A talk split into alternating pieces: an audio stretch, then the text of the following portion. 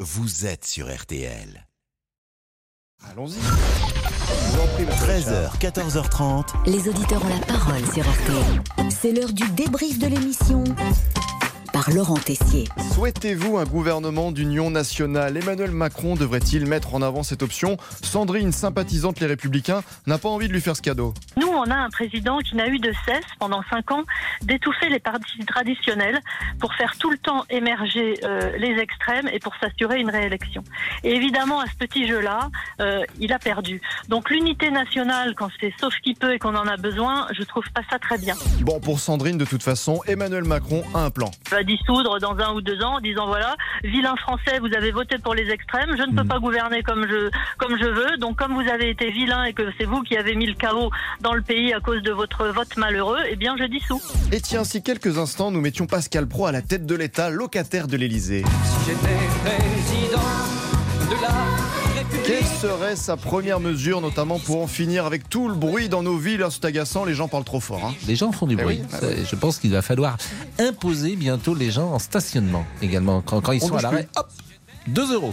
Pascal Pro, président, Monsieur Boubouk serait sans aucun doute nommé ministre des Affaires étrangères. Il serait parfait pour nous représenter au mondial au Qatar. Ah oui, le pays n'autorisera pas les relations sexuelles entre personnes non mariées pendant la Coupe du Monde, que ce soit les joueurs ou les supporters. Ah, vous auriez des, des- vos chances au Qatar Ah bah moi je euh, respecte même cela ici en France donc. donc on est tranquille. Mais comme chaque ministre, on peut avoir envie, comme dirait Tina Arena, d'aller. euh, Oui, de viser le poste de président de la République. On sent que Monsieur Boubouk bombe le torse, veut s'imposer face à Pascal. Monsieur D'accord, Boubouk Merci Pascal. Pro. Oui, ah, il m'appelle pro maintenant. Ah non, Quand je Damien dis Béchu a monsieur- coupé le Pascal. Non non, je me Ça, permettrai faut pas. Mais en bon dictateur, Pascal, vous avez calé un programme pour cet été à Monsieur Boubouk pour le remettre dans le droit chemin.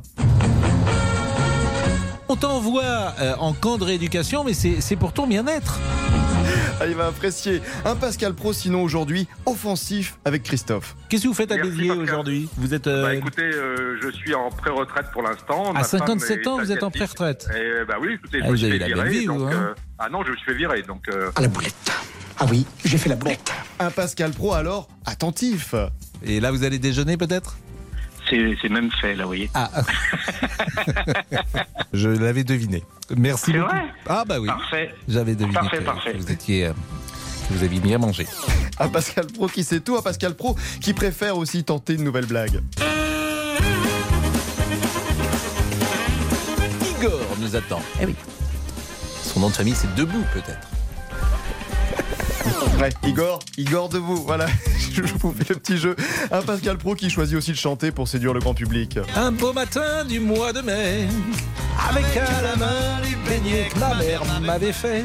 Et Françoise en profite pour faire passer une demande. Mettez-nous des belles chansons, Pascal, parce que Une là, chanson. vu l'amb- vu l'ambiance quotidienne, hein, Vous voulez quelle chanson, Françoise Ah Damien, Damien vous demande quelle chanson vous voulez. C'est vous qui allez ah bah, décider des votre chansons chanson. qui déménagent. euh, Ah, allez, le débrief pour aujourd'hui, c'est terminé. On se quitte avec la chanson qui déménage.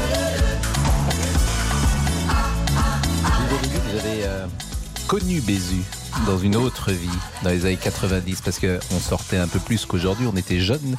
Et Bézu était un personnage de la nuit parisienne. Et il était absolument formidable. Alors, à vers 2-3 heures du matin, c'était parfois un peu compliqué.